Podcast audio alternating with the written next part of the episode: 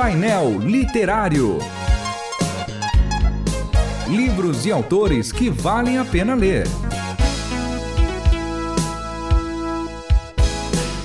Painel Literário. Sejam todos bem-vindos ao painel literário da Rádio Transmundial e eu tô aqui com meu queridíssimo amigo Júlio Pardo. Tudo bem? Tudo bem. Valeu, João Paulo, mais um convite aí. Obrigado aí pro, pelos ouvintes aí, pela paciência, né, por me ouvir da Transmundial. Então, estou muito feliz de estar aqui mais uma vez para falar de mais um livro que eu gosto muito. É legal, eu faço os programas geralmente, tem Júnior Martins, né, que é o diretor lá do Seminário Teológico Batista Mispá, o professor e pastor é, David Bango, que é professor de filosofia lá no Mispá, no Betel, em todos os outros lugares, e é o coordenador de edição aqui da, do selo da Rádio Transmundial. Eles sempre estão juntos, então eu gosto. E você é esse outro cara também que eu gosto muito de receber aqui e a gente bater papo. Vamos virar sócio mesmo, eu já vou venho falando dos outros programas, hein? Beleza. Muito bem. Hoje a gente vai falar sobre um livro de edições Vida Nova que o nome é Carta Magna da Humanidade, a fé revolucionária do Sinai e o futuro da liberdade. O autor é Os Guinness e minha pergunta simples: é, esse é um livro de apologética? Ele fala do quê? Porque o autor é um apologeta. Isso, o Osguinness é um, um apologeta. E ele escreve famoso. um livro de apologética ou ele escreve um livro? É uma boa pergunta. Eu acho que é um pouco dos dois. Hum. Ele é um livro de apologética porque ele está defendendo a, a visão bíblica de liberdade perante a sociedade. Porém, a tese dele não é que a, a sociedade precisa comprar a liberdade bíblica. A, a, tese dele é interessante. Ele vai dizer que, na verdade, a sociedade já comprou a tese de liberdade bíblica. Ele vai dizer que a liberdade que a sociedade tem, ela é baseada na Bíblia e não em revoluções é, ideológicas, como, por exemplo, a Revolução Francesa, enfim. O que nós temos, talvez, hoje, e aí é o que ele entra no assunto, pode ser talvez uma perversão dessa visão bíblica de liberdade. Mas a base dela é bíblica. E aí ele vai, vai trabalhar isso é, de várias maneiras.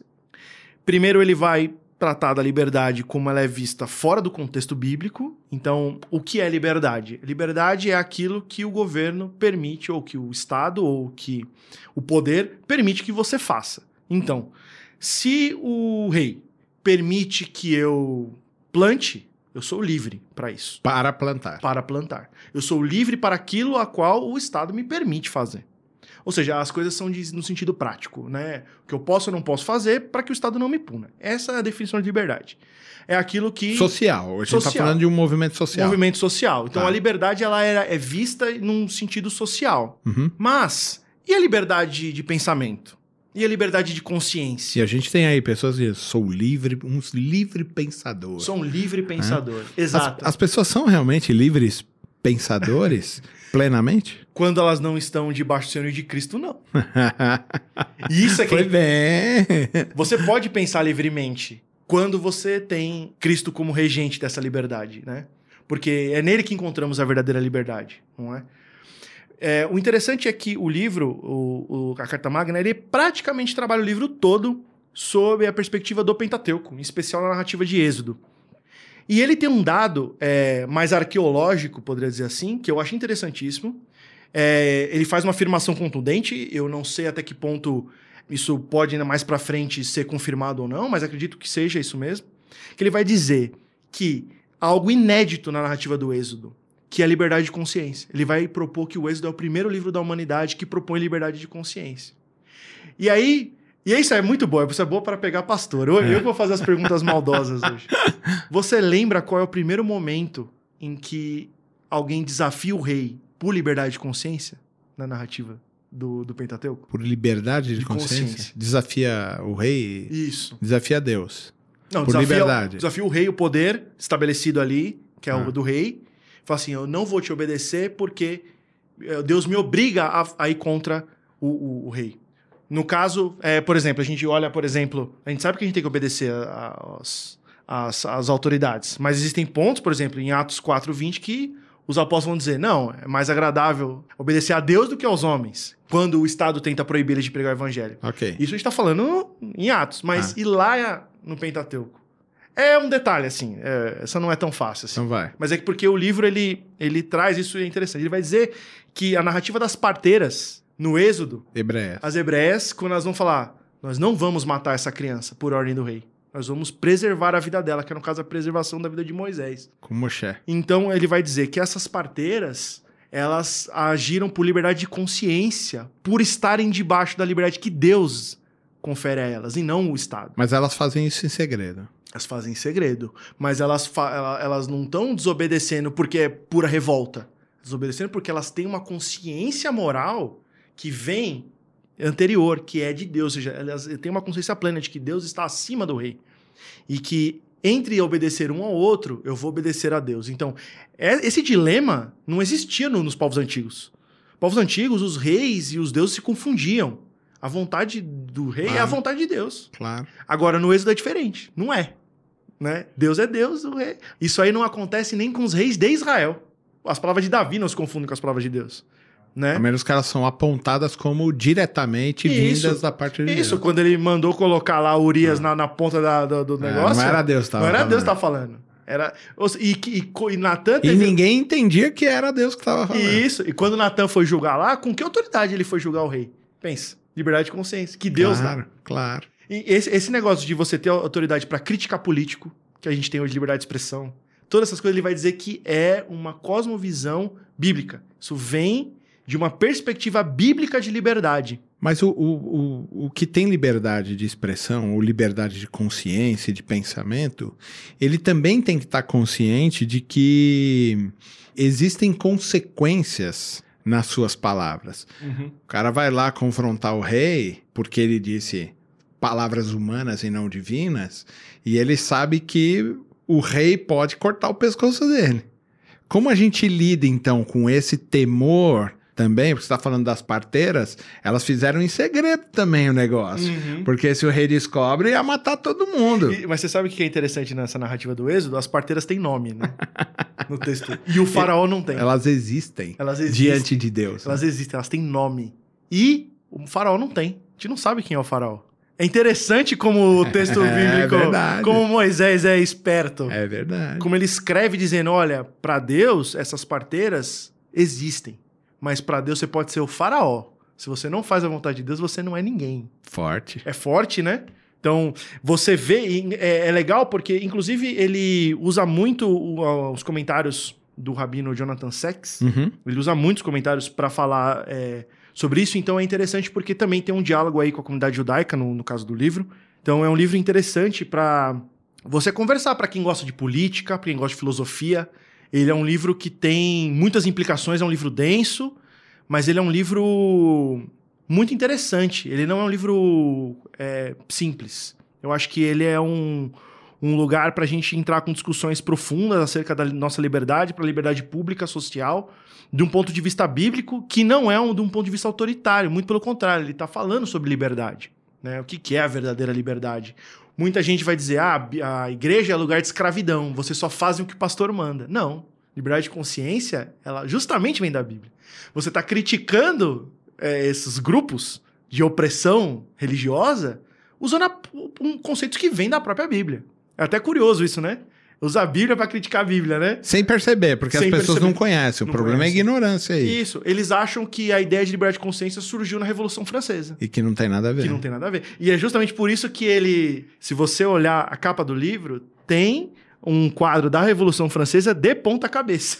Completamente. Completamente de ponta cabeça. No sentido de que, olha, a gente vai entender um pouco esses conceitos de liberdade, mas de um ponto de vista bíblico. E, e se você parar para pensar, até os filósofos já perceberam isso, né? Tem. é, por exemplo, o próprio Nietzsche, vai, que é um filósofo anticristão, ele Sim. entendeu. Ele falou assim: olha, a gente quer a moral cristã, mas a gente não quer mais o Deus cristão. Ele falou assim: não, deixa a moral com a gente aqui, que Que ele não é anticristão, né? Ele é anticristo. ele é né? anticristo, exatamente. Ele falou assim: não, a moral cristã tá, É tá pra nós aqui. Mas Aí- esse opressor aí eu não quero. Aí, exatamente. Aí ele vai dizer: vocês têm que ter coragem, porque se vocês negam Cristo, vocês estão dispostos a negar a moral cristã também? A viver no completo caos?